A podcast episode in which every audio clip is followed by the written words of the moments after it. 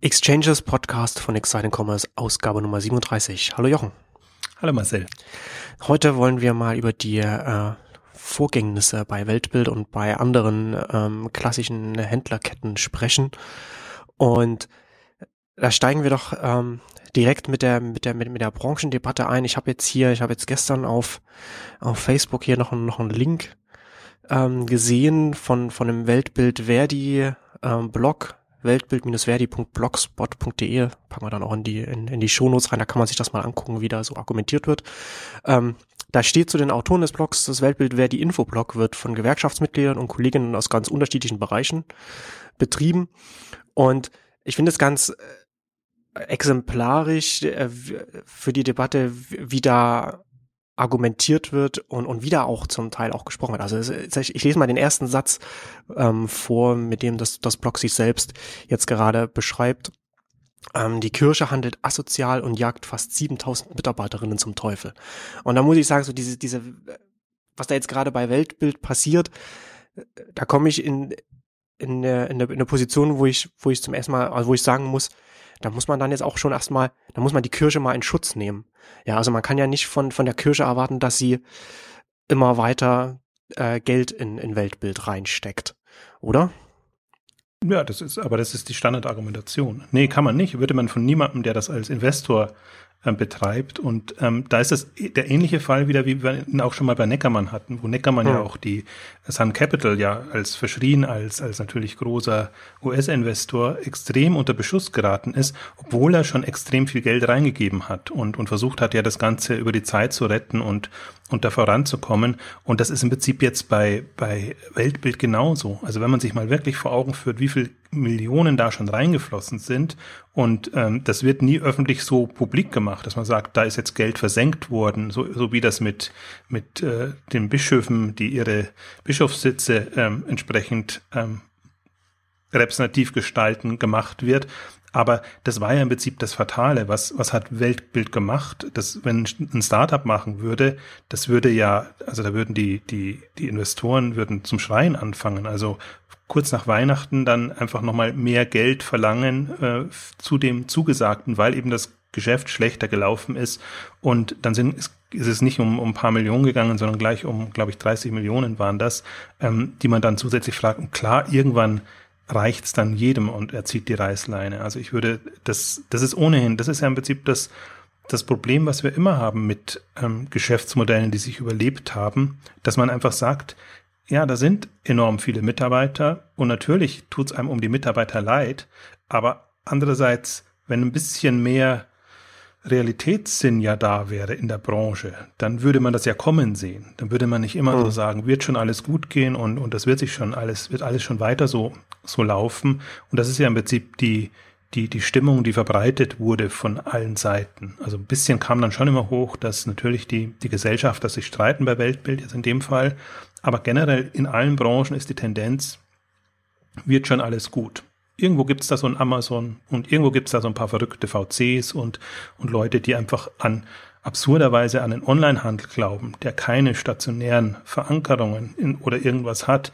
Ähm, aber das sind ein paar Verrückte, die das, das machen oder halt so börsengetriebene amerikanische Unternehmen ist ja immer das. Ja, und das, und das betrifft uns vielleicht auch, aber, aber nur, nur marginal. Und wenn es jetzt so das, was bei Weltbild passiert, das ist dann, das wird ganz oft als, ich habe den Eindruck, dass es, dass, dass ganz oft solche Vorgänge als, als, als Einzelfälle betrachtet werden, wobei man ja jetzt schon langsam an einen Punkt kommt, an dem man das nicht mehr als, als, als Einzelfall sehen kann. Ja, also jetzt ja Weltbild gleichzeitig äh, steht Thalia zum Verkauf.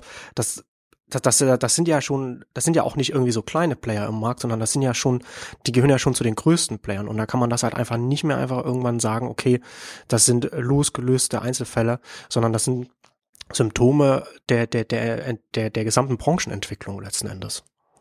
Das ist ja auch immer das Problem, dass in solchen Umbruchphasen ja immer die großen Unternehmen eigentlich die sind, die am, am, am gefährdetsten sind. Und klar, die großen Unternehmen sind in der Regel auch die unbeliebtesten. Deswegen sieht man es vielleicht in der Branche gar nicht so ungern, wenn da was passiert oder wenn die in eine Schieflage geraten und dann weg sind, weil man sagt, die haben uns die ganze Zeit so gequält oder im Wettbewerb so das Leben schwer gemacht, dass es gar nicht so schlecht ist. Und, und das ist, ich finde, das ist das das Problem dabei auch. Und dann werden die, dann ist es natürlich extrem präsent als, als, als Thema. Und ähm, ich, ich finde, man sieht das, für mich ist auch eben ein Media Saturn oder andere noch nicht über den Berg. Also das ist für mich, ich, und ich glaube, alle, die das aus einer Online- und aus einer Marktsicht betrachten, ist es ein strukturelles Problem. Es gibt einfach Geschäftsmodelle, die in der Form nicht überlebensfähig sind. Und die Lösungen, die angegangen wurden, beziehungsweise die auch nur diskutiert werden, sind einfach keine Lösungen. Das sind ja alles mehr oder weniger Rettungspläne, Sanierungspläne. Das sind aber keine ähm, Zukunftsstrategien, die da angegangen werden und vor allen Dingen immer ausgeblendet, also immer von einer vergangenen Wettbewerbssituation her betrachtet. Wie kommen wir in unserem bestehenden Wettbewerbsumfeld weiter? Wie können gerade wir überleben, so wie Otto jetzt eben Quelle und Neckermann überlebt hat, ähm, weil eben einer dann übrig bleiben muss. Und im Prinzip bei im Buchhandel fand ich ja bis jetzt das Spannende, also spannend nicht übel nehmen. Das ist natürlich immer frevelhaft, wenn man sagt, äh, wer, wer geht zuerst pleite, so, aber, aber wer, wer verschwindet zuerst vom Markt, aber weil im Prinzip die, die, die Herausforderungen mehr oder weniger gleich sind. Also beide sind so am Darben. Thalia hatte ja vor ja, anderthalb, zwei Jahren die große Krise, als, als ähm, dann eben Kapitalbedarf da war, damit notwendig war, um eben weiter ähm, das Geschäft aufrecht zu erhalten und man eben dann die alten Investoren versucht hat rauszudrängen. Im Prinzip dieselbe Situation. Es waren halt nur keine Kirchen und, und versucht hat, neue ähm, reinzubringen. Und ähm, sie haben sich irgendwie so mehr oder weniger gefangen oder die haben halt einen sehr kapitalstarken Investor jetzt drin mit, mit Advent.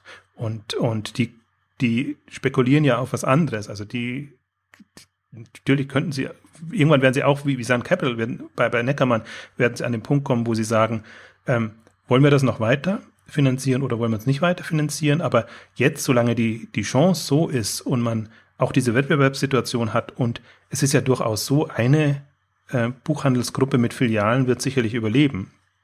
Also zumindest noch eine, noch eine Zeit lang. Die werden sicherlich sich gesund schrumpfen müssen und das wird es weitergeben. Aber die Frage wird tatsächlich, ist es Weltbild Hugendubel oder ist es äh, Thalia?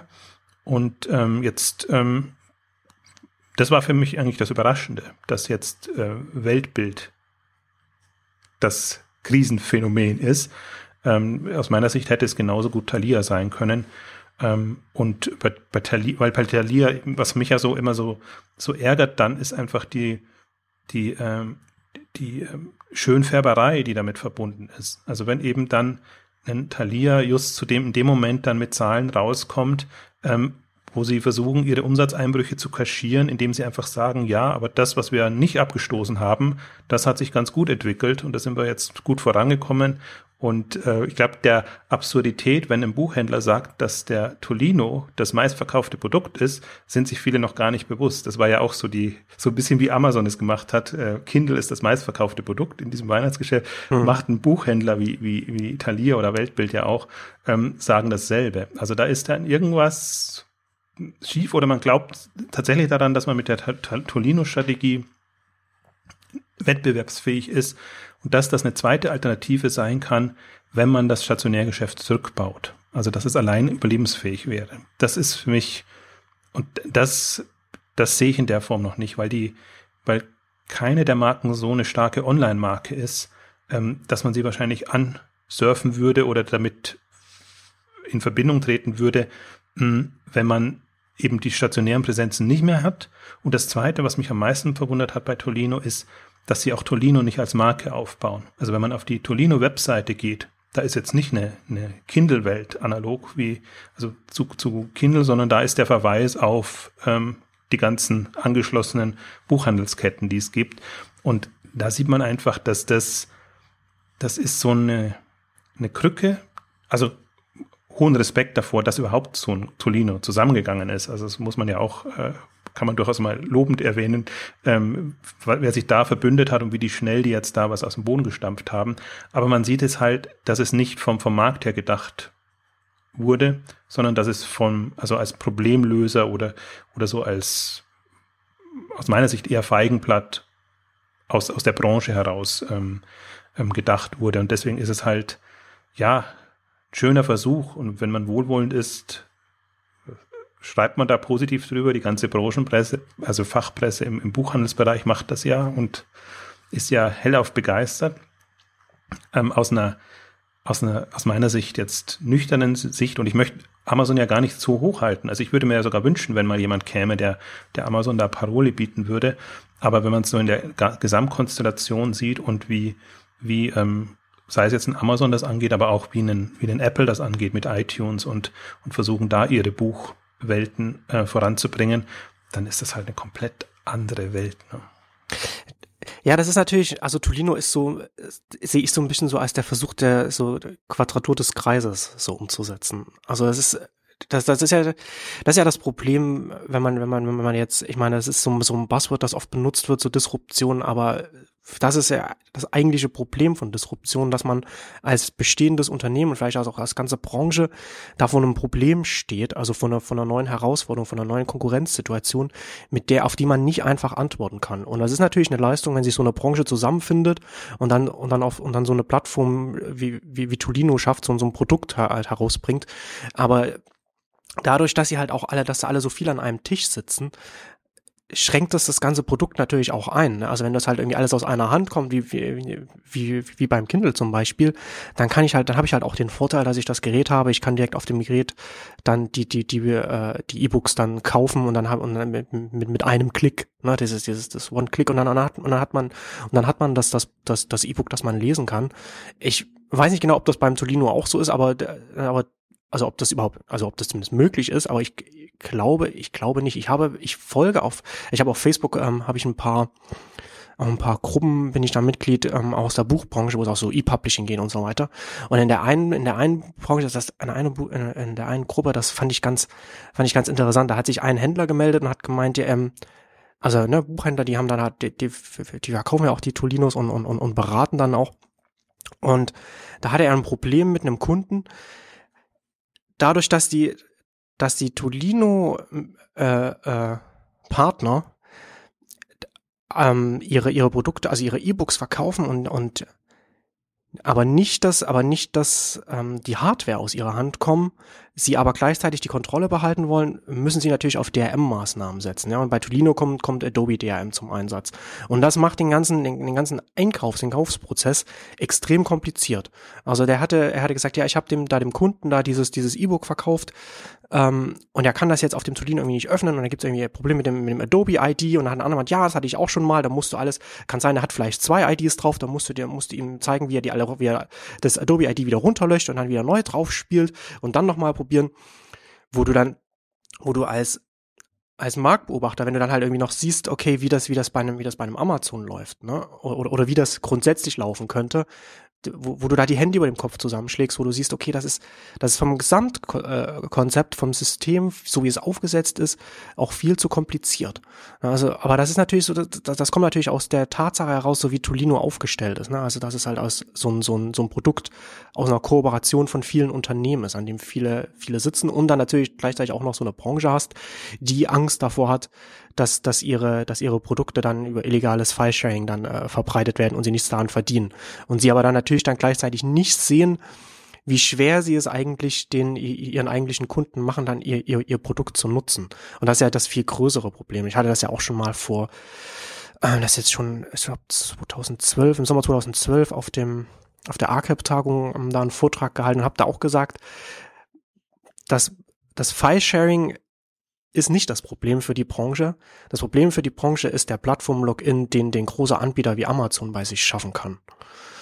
Ähm, aber das ist natürlich, das ist natürlich ganz schwierig zu vermitteln und kommt natürlich dann auch auch gar nicht so bei der Branche an, weil auch innerhalb der innerhalb so einer Branche natürlich auch immer so eine so eine so eine, so eine Dämonisierungsdebatte auch schon die ganze Zeit äh, stattfindet, was, was das File-Sharing angeht. Und man sieht halt nur das als den großen Feind, aber eigentlich gar nicht so die Strukturen, die entstehen. Und das zusätzlich mit der Tatsache, dass es natürlich schwer ist für so eine Branche auf so eine Disruption so zu antworten, ja, macht es, macht es sehr schwierig.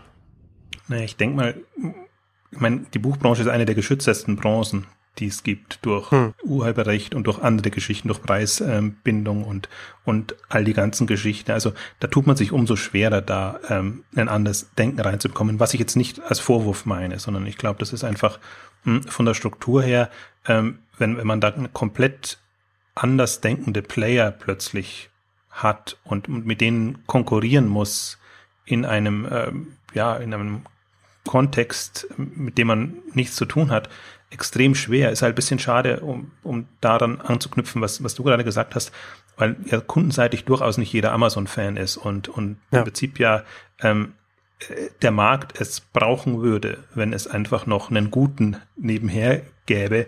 Nur der, der Punkt ist für mich in dem ganzen ähm, Tolino ähm, E-Book, E-Reading ähm, Spektrum, der Amazon Pitch ist jeden, jedes Buch, jeden Text in 60 Sekunden. Das, und das, das ist einfach komplett konträr. Also das ist im Prinzip auch der, der beste Pitch, den man haben kann. Den würde ja ein stationärer Buchhändler nie, nie angehen. Also deswegen, da kommt dann das schöne Leseerlebnis und ich fand eben diese, also ich finde es ja immer lächerlich, die, die Kampagne, die, die, wenn man einfach auf dem Tolino-Plakat mit den angeschlossenen 300 Filialen, jetzt im Thalia-Fall, ähm, punkten muss, die zunehmend immer weniger werden. Also das ist, ähm, wenn, wenn quasi eine Strategie also auf kanalübergreifendes Leseerlebnis ausgesetzt ist, kann ja sein, aber dann darf nicht schon klar sein, dass ein wesentlicher ähm, Faktor wegbricht und ähm, eben die Filialen in die Krise kommen. Also es sieht, es, ich, ich würde so einer Strategie durchaus folgen, wenn ich jetzt das Gefühl hätte, ähm, die würden wie die äh, ähm, Handyshops irgendwie an jeder Ecke, in jeder Straße irgendwie noch so ein was weiß ich, passend zum E-Book-Geschäft irgendwas aufmachen, wo man das Gefühl hätte, ja, jetzt ist tatsächlich die, die stationäre Präsenz, das ist wirklich ein ganz neues Erlebnis, nur es geht ja genau darum, ein unabhängiges Leseerlebnis zu haben und Prinzip von zu Hause aus äh, das Ganze ähm, zu lösen oder von unterwegs aus und dann braucht man das eben nicht. Und da merkt man halt im Prinzip, dass man sich auf ein Feld begibt, gezwungenermaßen, von dem man eigentlich nichts halt, hält oder strategisch nichts halten könnte. Weil wenn man, wenn man das konsequent verfolgt, müsste man es komplett anders angehen. Und was mir ja im letzten Jahr so klar geworden ist oder in den letzten anderthalb Jahren, ist einfach, dass, dass es ja nicht mehr um das Thema Buch geht, sondern es ist wirklich Lesen, Leseerlebnis und ich glaube, auch diese Kategorien, die, die brechen einfach zusammen zwischen einem Buch, zwischen einer Zeitschrift, beziehungsweise zwischen einem Online-Text. Das ist, das ist fließend und deswegen ist es auch nicht mehr, also im Prinzip die E-Books oder das Thema ist ja so ein bisschen Paywall für Texte im Buchhandelskontext jetzt äh, aufbereitet. Also wahrscheinlich die, die Zeitschriftenverlage, Pressehäuser würden sich danach sehnen, wenn sie immerhin so ein paar Cent oder ein paar Euro äh, bekommen würden für ihre Texte. Aber daran sieht man eigentlich, dass es überlebt hat. Und dadurch, dass man auch die, die und ich finde das super spannend, auch das, das sich durchzudenken und auch die neuen Möglichkeiten sich zu überlegen, die man dadurch für, für Texte und, und überhaupt für, für Leseerlebnisse, nenne ich es jetzt mal, wobei ich das, das ist fast schon übertrieben, aber ums, ums, um den Unterschied zu machen, wie man Texte aufbereitet, wie man ähm, kurze Texte im Prinzip auf einmal jetzt wieder eine Chance hat, wie man die, es kommt ja jetzt auch alles, Fortsetzungsromane und, und all die, all die ganzen Geschichten oder im Prinzip auch das, was im, vom Journalismus her Bereich kommt, dieses, dieses, diese Zwischentexte, ne, die, die ähm, Longform, ähm, Texte oder wie sie es auch immer nennen, also wo man, wo man so ein bisschen tiefer geht in eine Materie rein, wo dann die Grenze fließend ist. Ist es noch ein längerer, mehrseitiger journalistischer Text oder ist es schon ein, ein kurzes Büchlein, ähm, das man hat und das ist alles, das sind eben alles so Entwicklungen, wenn man sich nicht lösen will von dem Gedanken, das Papierbuch ist, ist das quasi ultimative und was man ja auch, man kann es ja hochhalten, aber man kann kein Geschäft wirklich mehr drauf, drauf aufbauen. Und wenn man sich von dem lösen würde, und ich glaube auch als etablierte lösen würde und nicht nur immer nur die, den technischen Schnickschnack sieht, was ich jetzt mal so als Schnickschnack bezeichne, also nur die ganzen, wie bringt man das Alte wieder in andere äh, technische Kontexte, also multimedial oder, oder, oder wie auch immer, sondern wenn man sich wirklich mal überlegt, uns kann es nach wie vor darum gehen, Texte ähm, unter die Leute zu bringen, gute Gedanken, meinetwegen auch Unterhaltung oder wie auch immer. Das Problem ist nur dabei, und ich bin manchmal auch so auf, auf, auf Veranstaltungen der Buchbranche, wo man sich natürlich dann auch mal sehr schnell in die Nesseln setzt, wenn man irgendwas sagt und wo man, ich glaube, die Buchbranche weiß ja selber, dass sie mehr eine Geschenkebranche ist, als dass sie jetzt diese hehre Literatur und, und, und wirklich äh, Buchbranche in dem Sinne ist, äh, dass, dass sie quasi geistig erbauend wirken kann und hochkulturell da ist. ähm, sie, sie weiß es einerseits, also sie weiß, womit sie Geschäft macht und, und wovon sie äh, profitiert und dass sie eben dann profitiert, wenn Anlässe zum Buchschenken da sind, weil es eben in der Preislage ganz gut ist, hm, dann, dann merkt man schon auch dieses, diese Schizophrene, dass man immer quasi, man diskutiert über ein Thema und das ist die hochkulturelle Buchbranche. Ähm, weiß aber, aber niemand spricht's aus, weiß aber, das Geschäft wird im Prinzip ganz anders gemacht. Das wird mit Shades of Grey gemacht und das wird mit, äh, ähm, wie gesagt, Geschenke, Geschenkartikeln gemacht. Und statt dass man sich wirklich mal, man könnte es ja von dem Anspruch leiten lassen und sagen, okay, aber jetzt haben wir die Chance, wirklich dieses hochkulturelle Element, Moment reinzubringen, indem wir es vielleicht anders verpacken oder indem wir andere, andere Wege finden. Und das wird immer nur, wenn überhaupt, am, ganz am Rande diskutiert und ich habe das Gefühl, eigentlich gar nicht wirklich thematisiert.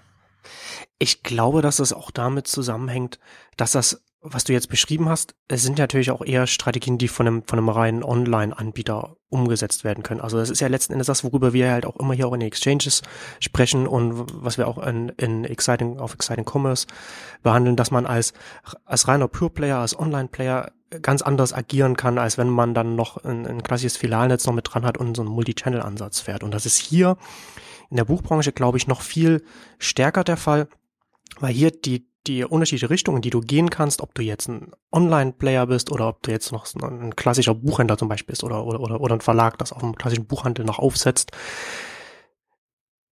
die, die Unterschiede sind hier viel größer, weil du hier natürlich nicht, du kannst nicht nur auf das Geschäftsmodell setzen, aber auch Unterschiede in Distribution aufbauen, sondern die Unterschiede setzen hier sogar, wie du jetzt schon beschrieben hast, so direkt beim, beim Produkt an.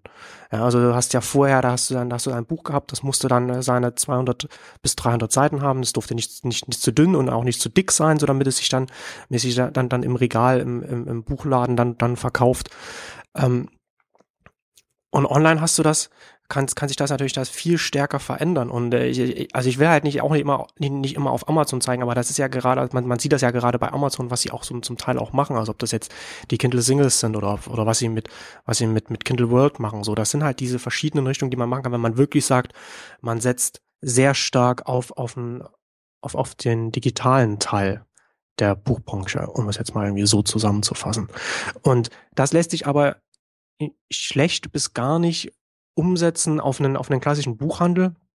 Weswegen ich glaube, dass auch gar nicht darüber stark in der Branche gesprochen wird, weil das natürlich nicht, man kann das natürlich nicht als zumindest nicht als kurzfristige Lösung für, ein, für ein Thalia oder für ein Weltbild oder so ansetzen. Das wäre natürlich eine Lösung für die, für diese Unternehmen gewesen, wenn sie gesagt hätten vor, weiß ich nicht, drei, vier Jahren, wir machen hier, wir machen hier einen kleinen Ableger, der der, der einfach mal online experimentieren soll. Ne? Also, also so, das ist ja das, was, was, was ähm, Creighton Christensen sagt, so wie, wie, wie, ein, wie ein etabliertes Unternehmen auf, auf eine Disruption antworten kann, indem es ein kleines bewegliches Beiboot quasi aussetzt, das experimentieren kann, das losgelöst ist von der von der von der eigentlichen Organisation und das so wachsen kann, dass er also aus, aus sich selbst heraus dann wachsen kann.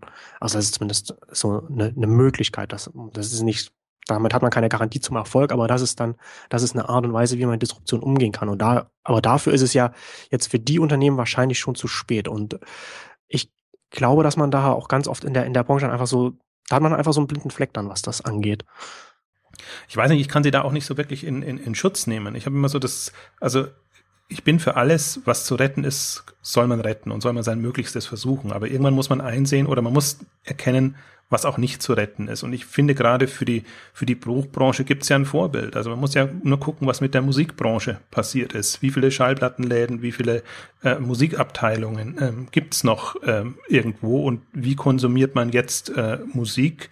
Und im Prinzip, da hat man extrem das Vorbild. Und natürlich kann man sagen, wir retten das Althergekommene noch so lang wie möglich.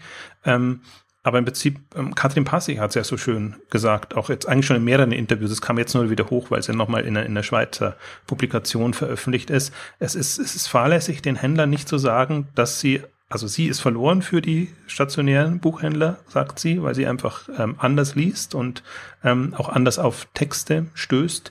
Und es ist wäre fahrlässig, ähm, den Händlern weiterhin zu suggerieren, ähm, es, es, es geht noch weiter und ähm, äh, ihr, ihr findet auch noch jemanden, wenn ihr verkaufen wollt, der dann in Anführungszeichen noch äh, leichtgläubiger ist, hat sie es, glaube ich, genannt.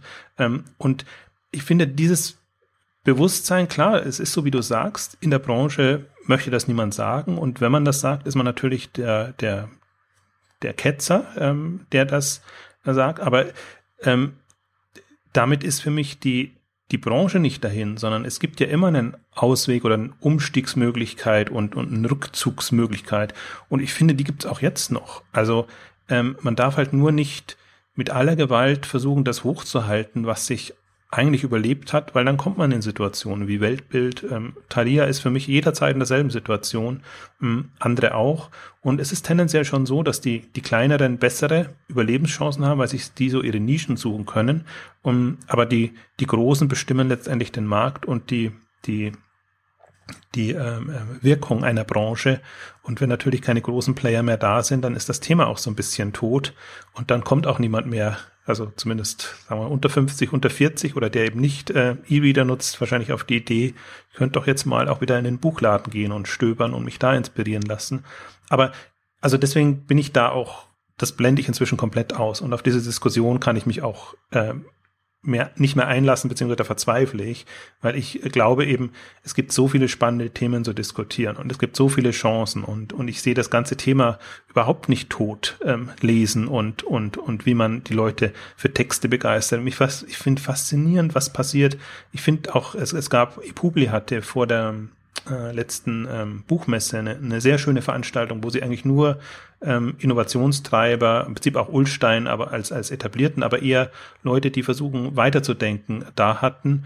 Und ähm, wo man dann einfach auch gesehen hat, da war unter anderem auch eben eine Verfechterin von, von Self-Publishing da, äh, die zum Teil selber veröffentlicht, aber auch das Berat, äh, in dem Bereich berät, wo man einfach klar sieht, Self-Publishing ist im Prinzip ein ganz blödes Wort, was eher branchengetrieben ist, wenn man das als verlagsunabhängige Autoren bezeichnen würde und als wirklich hm. neue, neue im Prinzip, also Zukunft auch des Bereiches, die versuchen, ähm, jenseits der bestehenden Branchenstrukturen ähm, für den Geschmack des Publikums einerseits was zu bringen, aber im Prinzip auch neue Vermarktungsmodelle, alles. Also das ist immer so ein bisschen bitter, wenn man sagt, guckt euch doch mal die Einzelkämpfer an und nehmt die als, als Vorbild. Aber die sind's. Also die sind einfach die, die Rührigkeit, die die haben und im Prinzip auch die eine komplett andere Herangehensweise. Ähm, das ist der Weg. Vor allen Dingen ist es auch deshalb der Weg, weil man es ja in der Musikbranche sieht, ähm, wie es da passiert. Wie, wie werden denn heute Stars gemacht oder wie kommen Musiktrends, Gruppen ähm, nach oben? Ähm, natürlich kann man immer sagen, erfolgreich werden sie erst dann, wenn sie dann wirklich einen, einen, einen ein Label haben oder, oder die, die massenmediale Unterstützung haben. Ähm, aber das Schöne von der ähm, Self-Publishing-Repräsentantin äh, war auch, dass sie sehr opportunistisch argumentiert hat und hat gesagt, bestimmte Dinge lasse ich mir nicht wegnehmen und das ist alles, was online getrieben möglich ist. Aber natürlich, wenn ich die Option habe, dass ein Verlag auch Bücher als in Anführungszeichen Abfallprodukt schon lukratives Abfallprodukt, also lukrativ gar nicht so sehr, aber als, als, als sehr präsentes ähm, Produkt in der, in der Masse, präsentes Produkt bieten kann, klar nehme ich das wahr. Und da nehme ich mir dann wahrscheinlich auch einen Großverlag und, und lasse das alles machen. Aber mein Selbstverständnis ist eins, dass ich quasi das, was, was, also mein Kern, was mich ausmacht, sprich die, den Grundtext, ich würde nie den quasi die, die Rechte an dem Text aufgeben und ich würde auch die Lesebeziehungen in dem Sinne nicht aufgeben, sondern das ist eigentlich was, hm, was ich selber mache, mein E-Mail-Verteiler oder meine Präsenzen auf den unterschiedlichen ähm, Social Networks, Community-Plattformen, ähm, das ist im Prinzip das, was mein, was sich auch auf, auf die, auf die nächsten ähm, Prinzip Bücher oder Publikationen auswirkt. Ne? Und das ist, finde ich, ein, also das ist halt ein realistisches ähm, Bild. Das macht, das ist nicht einfach. Also das nicht, dass ja. das Missverständnis verstehen. Nicht, ich will, sage jetzt nicht, dass das alles, also die, die, die da als ähm, Bestseller-Autoren rauskommen, das sind wenige. Aber ich finde, das ist ein, da, da, da ist ein besseres Bewusstsein für die Herausforderungen der Branche da als von fast allen etablierten Playern. Und das ist natürlich auch, das ist natürlich auch so, äh, ja, wie du schon sagst, so Self-Publisher ist natürlich das steckt das natürlich in so, in so, eine, in so eine bestimmte Ecke, die auch so, so, so, so semi-amateurmäßig dann auch so wahrgenommen wird. Aber das ist, das ist ja letztendlich auch nur ein Symptom dafür, dass sich die, dass sich die Strukturen ändern und mit den sich ändernden Strukturen ändern sich die Beziehungen zwischen den Akteuren in der Branche. Ja, also wenn sie halt, wenn dann halt die, die, die Self-Publisherin dann, äh, wie du erzählt hast, sagt, dass sie dann einfach auf bestimmte Rechte äh, pocht, dass sie die behält, weil sie dann damit anders agieren kann, dann ist das dann dann dann nutzt sie schon mal Werkzeuge jetzt auch die sie die Autoren vielleicht früher nicht hatten und, und dadurch verändern sich auch die die die Beziehungen zwischen jetzt ihr Autor und Verlag. Und wenn wir jetzt uns die die Branche insgesamt angucken dann ändert sich natürlich dann auch diese ganze diese ganzen Positionen, so was was jetzt der Autor angeht, was was welche Aufgaben der Verlag dann übernehmen kann, welche Auflagen dann, dann welche Aufgaben dann der, der, der, der Handel übernehmen kann, also die Plattform, auf der man das dann vielleicht anbietet, verkauft. Und da sind natürlich dann auch ganz viele unterschiedliche äh, möglichen Formen dann äh, auch möglich, ja. Also dass dann, dass man dann zum Beispiel dann auch, ich meine, das wird ja zum Teil auch schon gemacht, dass, dass jetzt ein Buchverlag oder dass, dass, dass, dass jetzt einfach nur so ein dass man als Dienstleistung so ein Lektorat anbietet, aber das sind, das sind ja solche Möglichkeiten, in die es dann gehen kann. Ne? Also das heißt ja dann auch nicht, ja, Self-Publisher, ja, die machen alles selbst, weil, weil niemand mit denen zusammenarbeiten will, weil die auch auf einem kleinen Niveau, weil sie ihr, ihr Fan-Fiction machen oder, oder, oder ihr, ihren Fantasy-Roman, der sich sowieso nicht verkauft oder so etwas, ja. Aber das ist ja überhaupt nicht der Punkt, sondern der Punkt ist, dass mit so einem Strukturwandel auch so die Arbeitsteilung innerhalb einer Branche sich auch verschiebt. Und da muss man dann halt, wenn man noch irgendwie auf eine Arbeitsteilung setzt, die, die vor dem Strukturwandel etabliert war, ne, da muss man sich halt dann jetzt überlegen, okay, wie, wie, wie kann sich das verändern? Wie kann man sich, wie kann man sich als Unternehmen innerhalb der Branche dann positionieren? Und das kann ja ganz unterschiedliche Antworten dann, dann sein für die, für die unterschiedlichen Unternehmen. Das ist ja, finde ich, auch das Problem, was ich damit habe. Im Prinzip, die Branche ist falsch konfiguriert, wenn ich das jetzt mal so ähm, formulieren will, ähm, weil, weil alles, was, was dir neu nützen würde, ähm, in der Professionalität noch nicht da ist oder vielleicht auch in der, in der, in der Preislage noch nicht da ist. Und was das Spannende an der Publi-Veranstaltung war auch, dass natürlich auch traditionelle Autoren da waren, die, ähm, die äh, sich zum Teil extrem beklagt haben, weil im Prinzip dann ähm, Verlage, also der eine Autor hat über den Verlag geschimpft, weil er sich gefragt hat, ja, was bringt mir der Verlag überhaupt? Also macht er wirklich Werbung für mich und bringt er mein Buch nach vorne, sodass was verkauft wird? Und ähm, hatte eher das Gefühl, äh, dass er es nicht so macht und hat dann sehr plastisch äh, äh, erzählt, dass er sich dann auch zu den Verantwortlichen hat durchstellen lassen und die war natürlich ganz äh, äh, baff überhaupt, dass, dass ein Autor da auf einmal Ansprüche anmeldet.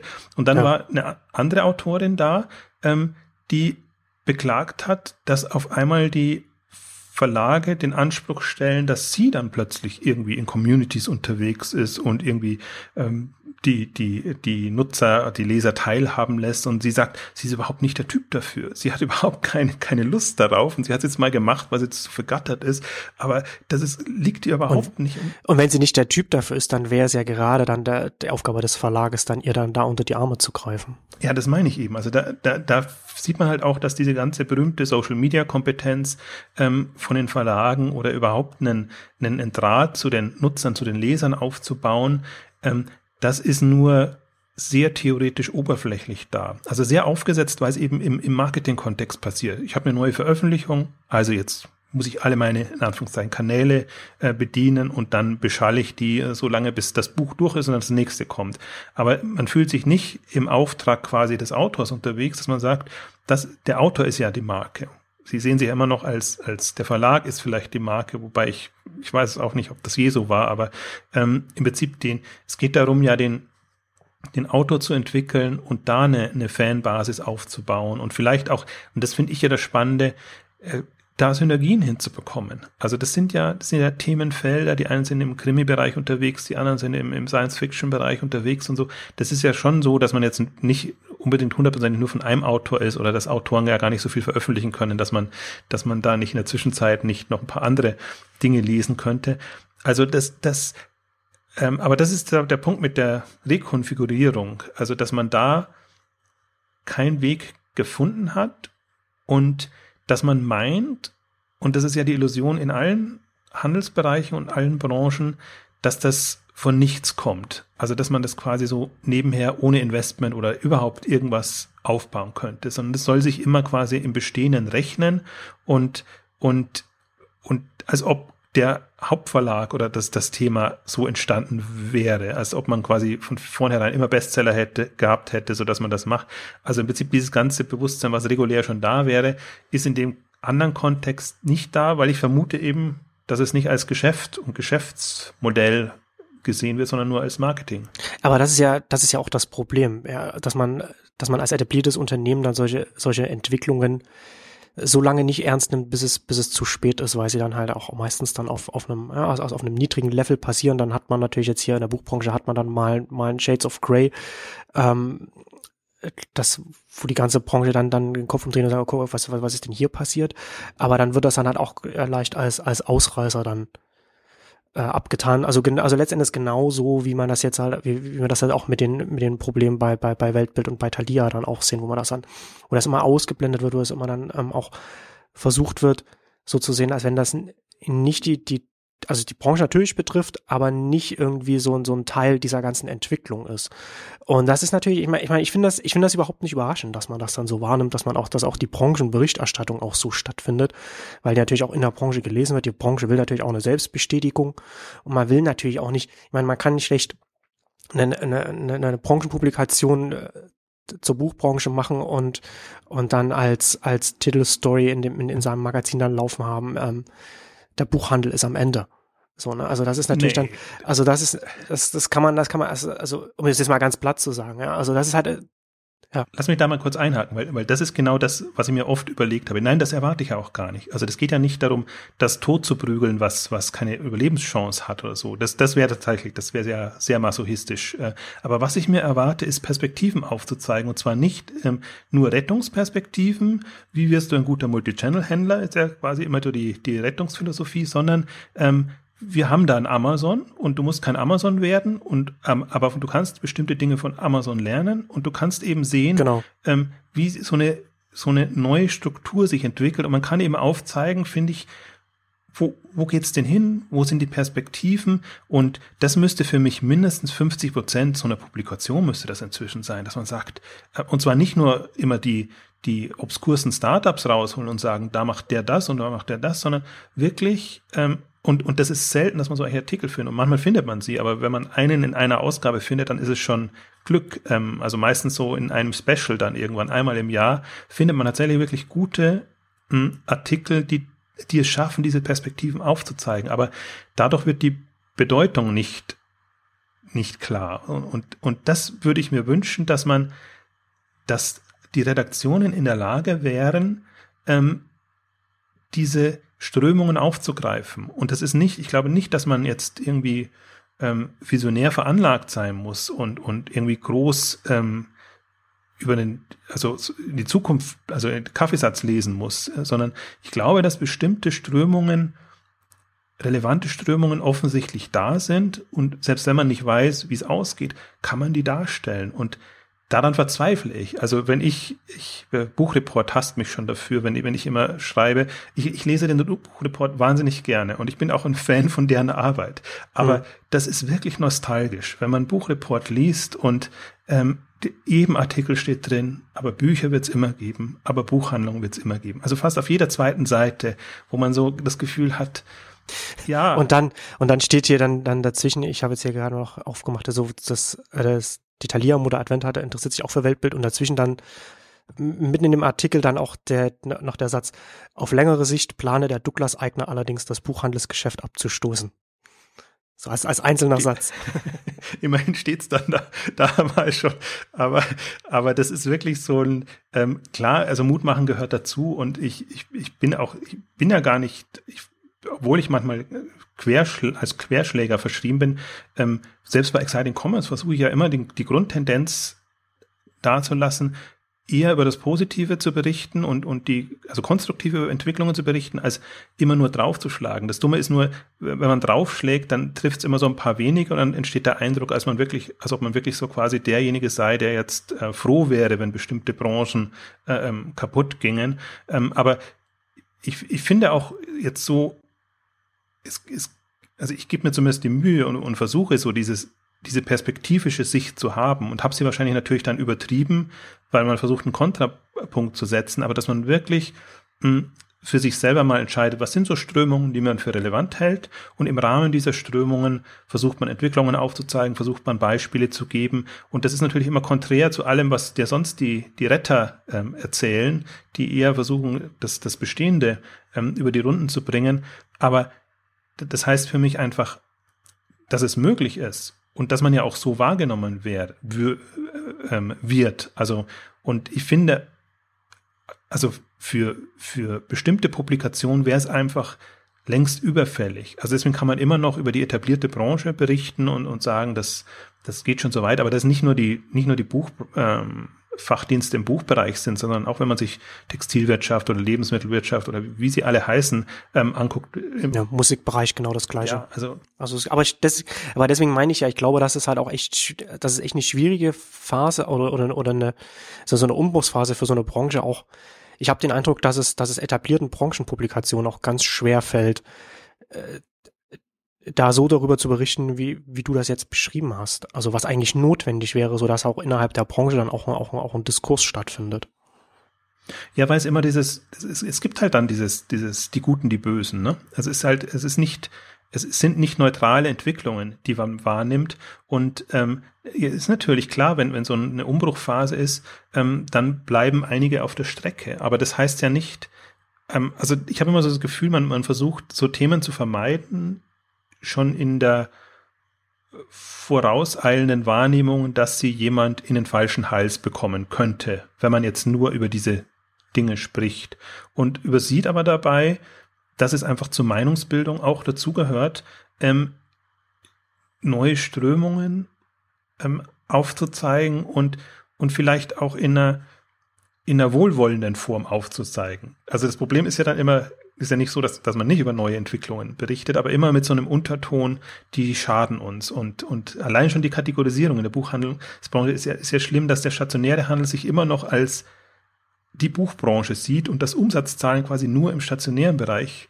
veröffentlicht werden. Dann irgendwann nimmt man nochmal, wenn sie dann so kommen, so die Online dazu und dann die äh, digital E-Reader-Umsätze, die sind nochmal irgendwie ganz anders erhoben. Also man ist ja noch nicht mal so wirklich in der, in, in der Lage, dass man aufzeigen könnte, ähm, wie ist denn wirklich eine Dynamik? Also ist es wirklich so, dass das alles untergeht und die Leute nicht mehr lesen oder so? Oder ist es nicht eher so, dass, dass genau die, die, die einfach, also ich sehe jetzt mal Buchbranche, Verlage, jetzt im Buchhandel, als die, die ja gewohnt sind, substanziellere, längerfristige Texte und alles, was damit zusammenhängt, ähm, zu finden, aufzubereiten und, und, und de facto auch zu verkaufen. Ja, alles, was, was jetzt die, die äh, Publikumsverlage, also, äh, also die Zeitschriften und, und Pressehäuser ja nicht so. Das heißt, eine Tageszeitung tut sich schwer, Magazine sind halt auch Magazine, die, die quasi in, in einem Turnus erscheinen. Das heißt, man, man, man, man hat ja Möglichkeiten, auch Mut zu machen,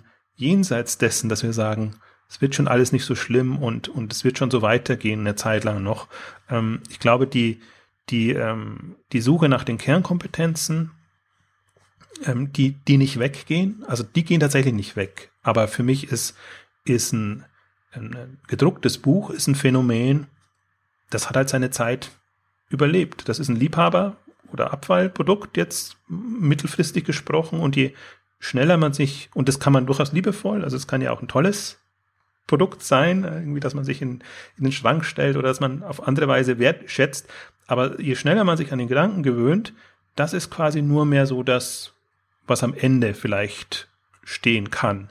Ähm, umso, glaube ich, leichter kann man sich wirklich mit dem, mit dem Gedanken anfreunden, ähm, dass man, dass man die Formate, also es ist, das Schöne ist ja an der Branche, es gibt so viele Hebel. Es gibt Formate, es gibt äh, Publikationszyklen, es gibt im Prinzip, es gäbe Geschäftsmodelle, wenn die Buchpreisbindung das nicht zum Teil auch äh, verhindern würde, ähm, die man, die man andenken könnte jetzt, weil einfach der, der Zugang viel leichterer ist und man kann in andere Branchen vordringen. Also das ist für mich auch noch eine, eine, eine Geschichte, wo ich mir denke, also es, es ist nicht es, es wäre eigentlich nicht an der Zeit, jetzt äh, nur mies zu machen und, und das als, als, äh, ähm, als, als negativ zu entwickeln, sondern man, man kann auf andere Weise schon Mut machen, aber diese Augenwischer Mutmacherei. Also da, da kann ich mich immer extrem, also entweder ich nehme es sarkastisch, dann sage ich, das ist Nostalgie in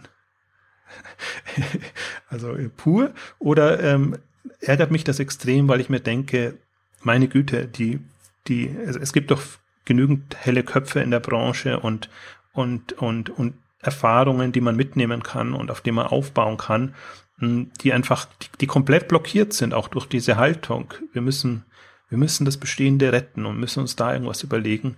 Hm, also, ich weiß nicht, ob das jetzt noch passiert, aber ich glaube, je, jetzt sind wir ja im Prinzip schon, jetzt sind wir ja schon am Ende der Phase. Also, Buchbranche ist ja jetzt quasi also das kann man absehen. Das werden jetzt lebensverlängernde Maßnahmen noch werden. Also wenn jetzt Weltbild gerettet würde oder Hugendubel gerettet würde, deswegen gibt es immer noch genügend äh, äh, zu viele ähm, Buchfilialen. Ähm, das heißt, ob sich das jetzt noch zwei, drei Jahre, Jahre rauszögert oder nicht, ich bin halt da immer ein Freund von, dann lieber einen schnellen Schnitt und dann kann man, kann man, dann ist es zwar auch bitter, aber dann verlängert sich dieses ganze Drama nicht noch und man verschließt noch länger die Augen. Also ich bin da, ich bin da hin und her gerissen. Also ich kann das, also ich, wie gesagt, in solchen Momenten, wenn man jetzt so spricht, glaube ich, kann man es konstruktiv darstellen.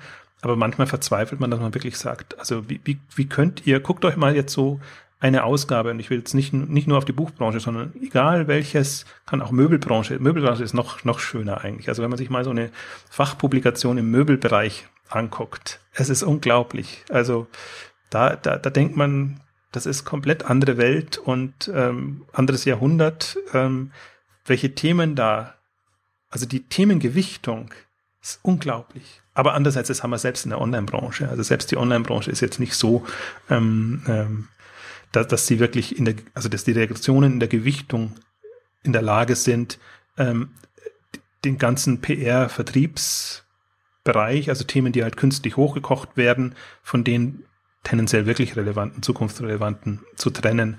Und deswegen haben wir so eine Flut von Informationen, äh, wo man ja selber quasi schon Spezialist sein muss, dass man überhaupt durchblickt, was, was sind denn relevante, weil wenn man, wenn man sagt, das, was jetzt zu 90 Prozent berichtet wird, das kann man eigentlich vergessen, aus, aus meiner Sicht. Und mhm.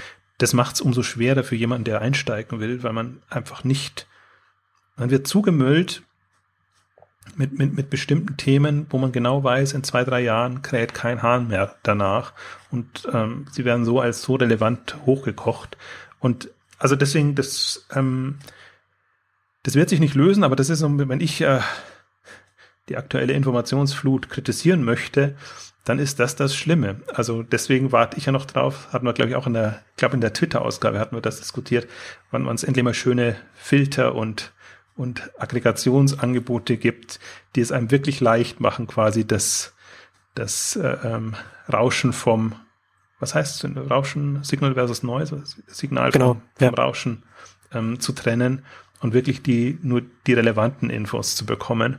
Ähm, da habe ich ja Twitter so hochgehalten, weil für mich das eigentlich so der, äh, wenn ich Twitter nicht hätte, würde man untergehen. Also da, da, wenn man sich das so einstellt, dass man wirklich vernünftige äh, vernünftigen Leuten folgt oder so eine Mischung hat, ähm, dann, dann, dann hat man schon das Gefühl, das ist extrem inspirierend und hat man einfach die Möglichkeit, ähm, ähm, auch so ein bisschen in die in eine vernünftige Zukunft zu blicken, also eine zuversichtliche Zukunft äh, zu blicken, was mir sonst fehlt. Da denke ich mir ja. dann manchmal wirklich.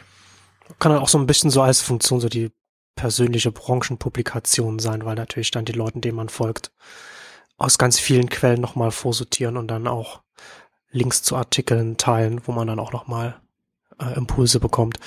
Ähm, ich, es ist, also ist das, es ist interessant, dass es, dass man das äh, über die Branchen hinweg äh, beobachten kann, wie die, wie die Reaktionen ähnlich sind. Also ist, man sagt ja oft, ja, Musikbranche, Buchbranche ähnlich, also es gibt ganz viele Unterschiede, aber es gibt in den Reaktionen gibt es ganz viele Parallelen. Also ich war zum Beispiel vor weiß nicht mehr, ich auch vor, vor zwei, drei Jahren war, ist das auch schon wieder her, war ich auf einer Veranstaltung vom VUT, das ist der Verein der unabhängigen Tonträger, also ist auch so ein, so so ein Branchenverband der Musikbranche. Und da ging es auch da so Zukunft der Musikbranche ähm, auf der auf dem auf dem Podium die Diskussion und da hat er und und der Moderator fragte dann an einem Punkt ja, jetzt kommt dieses ähm, Spotify, das war damals noch, in, noch nicht in Deutschland, aber das, das kommt dann jetzt hier auch irgendwann und, und das nimmt dann von den, und die Leute zahlen dann 10 Euro im, im Monat, damit sie dann äh, die Musik hören können. Und was können wir denn als Musikbranche machen, um von Spotify dieses Geld wieder zurückzubekommen? So, ne? Also dieser, da kommt dieser Eindringling in, in, in die Branche rein. Und da habe ich gesagt, ja, Moment mal, wenn Spotify den Zugang zu Musik ermöglicht und die Leute Spotify dafür bezahlen, dass sie Musik hören können. Und Spotify sozusagen äh, die Musik der Musiker und und und die und und ihre Fans so zusammenbringt, dann sind sie kein Außenstehender, dann sind sie kein, kein Eindringling in dieses, in, in diese Branche, sondern sie sind Teil der Branche. Ob sie jetzt in so einem, in irgendeinem, in irgendeinem Verband drin sind oder sowas, ist, ist, ist, ist relativ irrelevant. Sie sind dann einfach Teil der Branche. Also man muss, und so muss man sie dann mitdenken. Und wenn sie erfolgreich werden, dann bedeutet das, dass die Branche selbst in, einem um, in einer Umbruchsphase ist. Und das kann man dann nicht einfach, ne, das ist dann auch immer so, das wird dann ganz oft ja so verwendet, dass, dass, dass man halt mit der, mit der Definition spielt und das dann einfach so ein Unternehmen ausblendet, das reinkommt. Weil man, wenn man die, die Branche selbst so umdefiniert, dann kann man natürlich, dann ist das natürlich ein Rahmen für die, für die Debatte, die man dann führen will, wenn man dann auch vielleicht ein Unternehmen ist, das in Konkurrenz mit dem, mit so einem neuen Unternehmen steht, das dann da reinkommt. Ja, das ist genau das Problem. Dass man, man sieht auch die Branche so ein bisschen als geschützten Raum. Ne? Wir sind die Branche, so wie wir uns definiert haben und wie wir entstanden sind. Und ähm, jeder, der da nicht nach unseren Regeln spielt oder der da, äh, den wir da nicht kennen, ähm, der, der kann da nicht dazugehören. Deswegen, ich glaube, ich bin auch, bei fast bei allen Branchen ist es momentan ähm, so, auch wenn immer so diese Online-Anteile auf Basis der bestehenden Branchen äh, angegeben werden, sei es Buchbranche, sei es Einzelhandel allgemein oder so, wo ich mir denke, dass das ist, das ist eh schon absurd, weil, weil die Referenz nicht mehr passt, weil, weil Buchbranche ist halt nicht mehr nur äh, das gedruckte Buch und alles, was zusammenhängt, sondern das kann man viel, viel weiter fassen. Und wenn man das, den Markt viel, viel weiter fassen würde, dann wären die Anteile natürlich nochmal komplett anders. Und im, im, im Handel, was man also so als Einzelhandel ähm, kannte, ähm, ähnlich, wenn man einfach bestimmte, ähm, also da allein das eBay nicht reinfällt, ist es ja da schon immer das, das äh, Absurde, äh, wenn einfach jetzt der Handel zwischen den Leuten den man halt jetzt nicht fassen kann oder klassisch nicht fassen konnte und der vielleicht auch jetzt im, im, im klassischen Einzelhandel keine Rolle spielt, weil die Flohmärkte und, und was es alles gab, einfach ähm, zu vernachlässigen sind. Aber wenn da jetzt wirklich so ein, so ein Milliardenplayer da ist und man lässt den weiterhin aus und vor, dann vertut man sich doch komplett die Chance zu sehen, was, was da eigentlich wirklich ähm, entsteht. Also ich glaube, das ist nicht nur dieses geschützte Branchendenken, ähm, ähm, ja, das ist das, das ist überall, aber das, dadurch, dass die Publikationen alles so ausgerichtet sind, kommt man da auch nicht raus. Also man kann es nur, also deswegen braucht es unabhängige Angebote und Anbieter. Also deswegen hoffe ich immer noch, es gibt mir noch viel zu wenige Blogs, es gibt mir noch viel zu wenige. Ich finde jetzt sehr schön, dass das Lesen.net da mal ähm, aus, aus dem quasi E-Publishing-Bereich heraus äh, was macht. Das ist auch fast schon zu eingefahren, aber, aber ähm, da ist zumindest die Hoffnung, dass da mit einem Geschäftsmodell was vorangetrieben werden kann, so dass man einfach neue alternative Publikationen in diesem ganzen ähm, Spektrum ähm, publizieren, nenne ich es jetzt mal. Und ich glaube, das kann man vom, vom Buch bis zum Magazin ist das extrem fließend und ähm, das braucht's halt. Also wenn, wenn die wenn die traditionellen äh, ähm, Medien, das Fachmedien, Publikation, Branchendienste das nicht machen, ähm, dann muss es jemand anders übernehmen. Und ich hoffe eigentlich, dass da, aber auch da fehlen die Strukturen noch, dass man das wirklich ähm, kommerziell profitabel betreiben kann. Aber die, die Informationen, im Prinzip auch das, das Wissen, Bewusstsein wäre ja schon da. Ich möchte vielleicht äh, steigen wir so ein bisschen aus, weil wir heute ja so sehr äh, auf dem Bestehenden rumhacken. Wir wollten eigentlich schon immer mal eine Wattpad ähm, Startup des Jahres oder Special-Ausgaben machen, ähm, weil Wattpad eigentlich so ein, so ein faszinierendes Startup ist. Also im Prinzip so zwei, die, die mich in der Buchbranche so oder in dem ganzen Kontext so fasziniert haben, ist Goodreads. Ähm, da haben wir ja schon vieles auch äh, drüber gemacht und Wattpad, ähm, das, was durchaus jetzt auch in der, in der Branche schon einen Namen hat, ähm, aber was eben so super faszinierend ist, weil sie mit all diesen Themen auf komplett andere Art und Weise kommen, weil sie eher fangetriebene ähm, Publikationsprozesse unterstützen, weil sie nicht vom, vom fertigen Produkt herkommen, sondern eher, eher ähm, sich als Begleiter sehen in diesen ganzen Strukturen, so dass eben neue Autoren hochkommen können, dass die eine, eine Fanbasis gewinnen können und dass die das sogar mit Modellen koppeln, so dass man dann eben auch äh, die Option auf Geld, Kapital hat, um, um bestimmte Dinge dann ähm, zu veröffentlichen oder anzugehen. Also im Prinzip ein sehr, ähm, also das ist, ist in keinster Weise branchenkompatibel, sondern es kommt irgendwie so aus dem aus dem Nichts. Und bei so community-orientierten ähm, Startups ist es ja immer so, dass die, man weiß ja nicht, ob es gelingt, ne? ob, ob die wirklich den, den Anklang finden und ob sich das dann so ähm, von sich aus verbreitet. Aber die waren eben auch auf dieser Publi-Veranstaltung, ich glaube auch auf der Buchmesse dann ähm, im Rahmen der Innovationsveranstaltungen, ähm, haben ihr Konzept vorgestellt und ist ein, witzigerweise ein kanadisches Unternehmen, ausnahmsweise mal, also ein nicht aus dem Silicon Valley, ähm, was, was finde ich mh, hm, so ein, also das, das, das sind halt so Beispiele, das könnten halt so die, die, die neuen Helden sein. Und ähm, das Problem ist immer, wenn man dann wieder so ein Startup hat, dann meint jeder, man müsste das Startup ähm, nachahmen oder sich daran orientieren. Ähm, ich finde aber genauso wie bei Amazon finde ich jetzt bei, bei Wattpad eigentlich das Spannende, ähm, wie die wie die ähm, das, was womit sich auch andere beschäftigen, also Social und und die ganzen äh, ganze äh, Empfehlungskomponenten oder so, ähm, wie die das in komplett neues ähm, Umfeld ähm, bringen und und anders angehen, anders anders denken und dadurch eben etwas ähm, bauen, was natürlich bei einer anderen Generation dann Anklang findet, muss man auch sagen dass das natürlich dann ähm, ähm, gedacht ist für die, für die, die halt noch an, an Fan, Fans, Fankultur, das Starkult und, und, und alles glauben und, und, und da was machen. Aber ähm, ich meine, letztendlich da muss es ja herkommen, da müssen die Impulse ja herkommen, wie man das wieder dann auf, auf ältere Zielgruppen ähm, umsetzt und, und entsprechend macht. Das fände ich mit eins, eine der spannendsten Herausforderungen, auch für eine, für, bewusst mal für eine 50-Plus-Zielgruppe, sich zu überlegen, ist es wirklich ein Lovely Books oder ein Goodreads, was jetzt für diese Generation eine Relevanz haben könnte. Interessanterweise ist ja Facebook ein Thema, was, was auch bei den, würde ich jetzt mal sagen, 40 plus ähm, Jährigen ähm, auf eine extreme Resonanz gestoßen ist und zum Teil ja, ähm, die sind ja da wilder unterwegs als, also aktiver unterwegs als, als, als, als die Jungen, ähm, weil sie einfach da eine, eine, weil es einfach ganz gut reinpasst in ihr, in ihre Lebenswelt, ähm, dass man sowas mal auch für eine, für eine Buchbranche, die ja eher, ohnehin eher für, für ein reiferes Publikum gemacht ist, ähm, finden kann.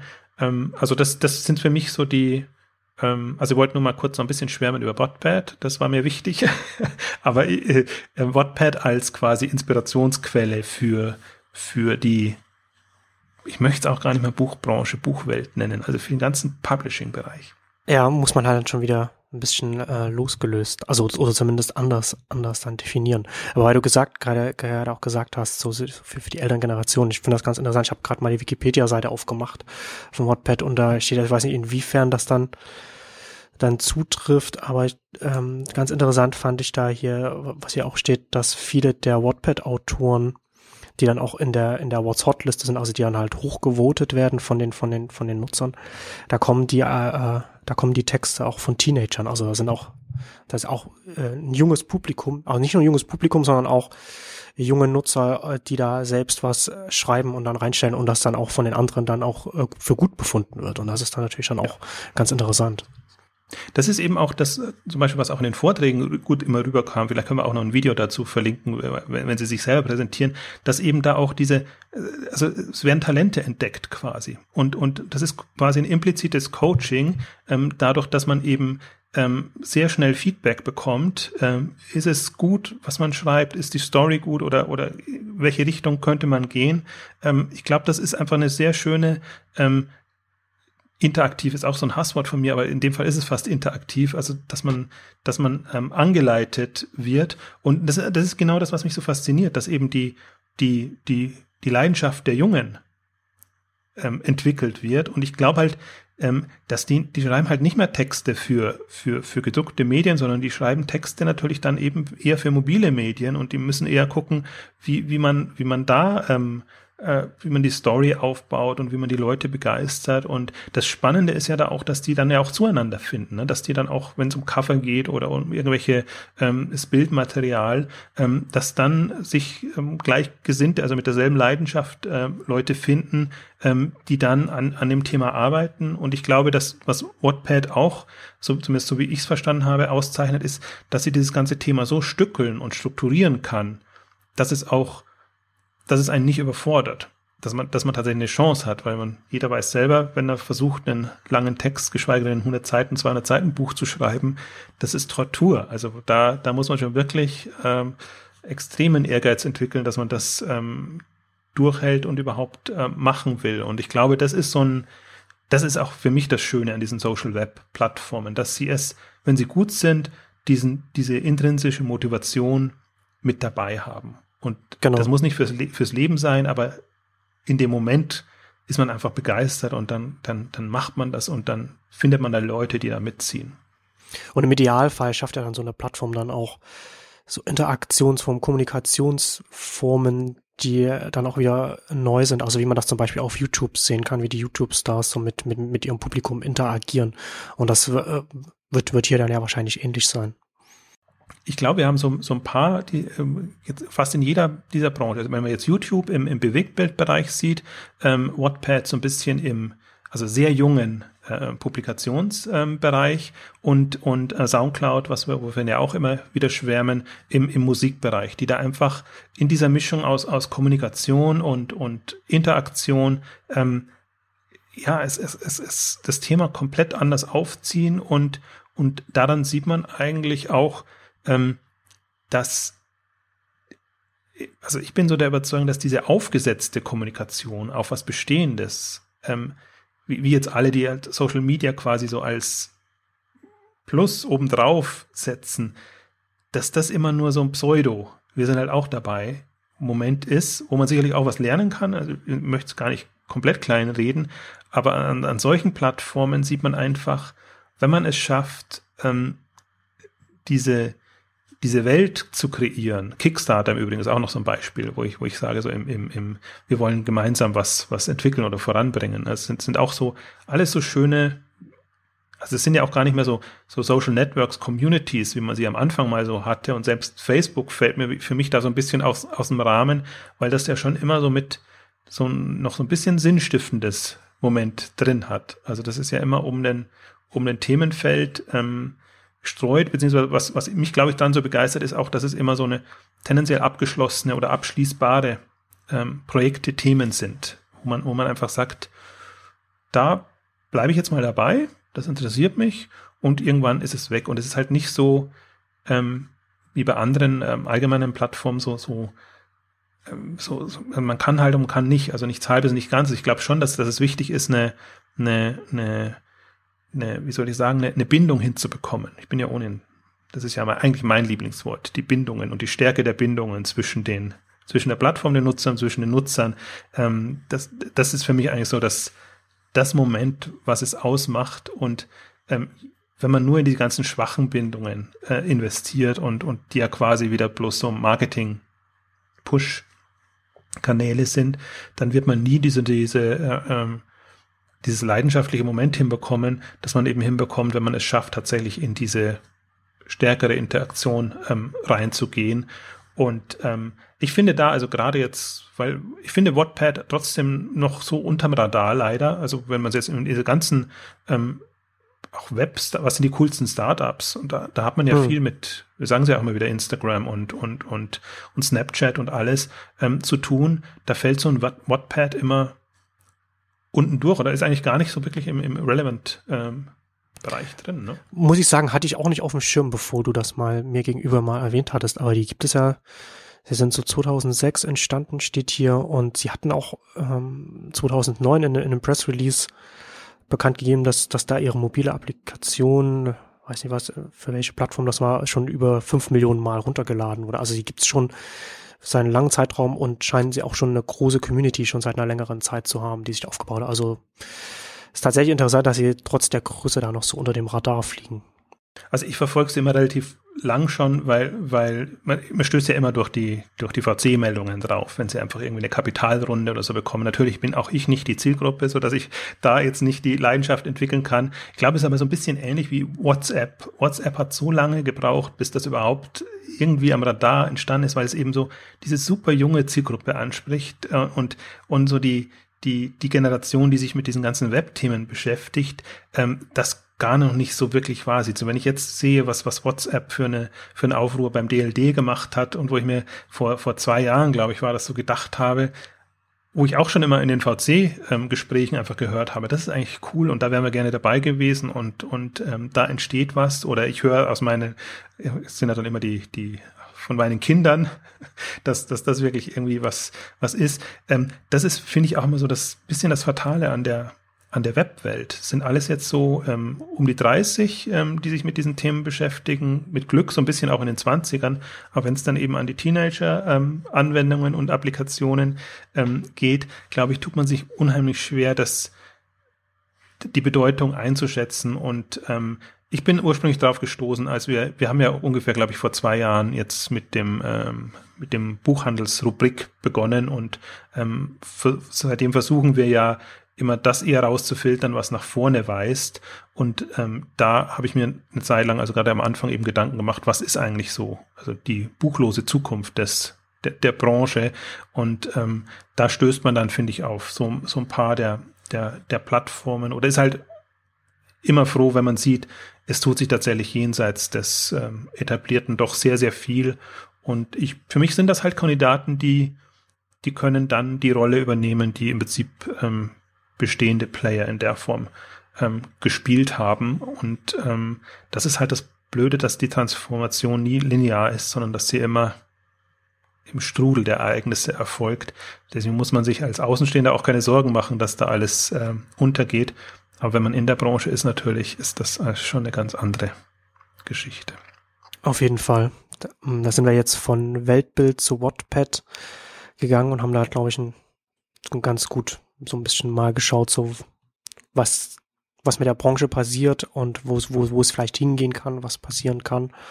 Ähm, können wir jetzt ja ein bisschen auf so einer positiven Note quasi jetzt die Ausgabe beenden. Ähm, werden wir wahrscheinlich auch äh, noch das eine oder andere Mal über die Buchbranche ähm, sprechen, weil wie gesagt, was, was ich ja auch vorhin schon gesagt hatte, es ist das ist ja das das Spannende an der Branche, dass sie dass sie auf allen Ebenen sich so wandelt. Ja, also da bleibt ja, da bleibt ja kein Stein auf dem anderen, wenn man sich mal die ganzen Wertschöpfungsebenen einfach anschaut.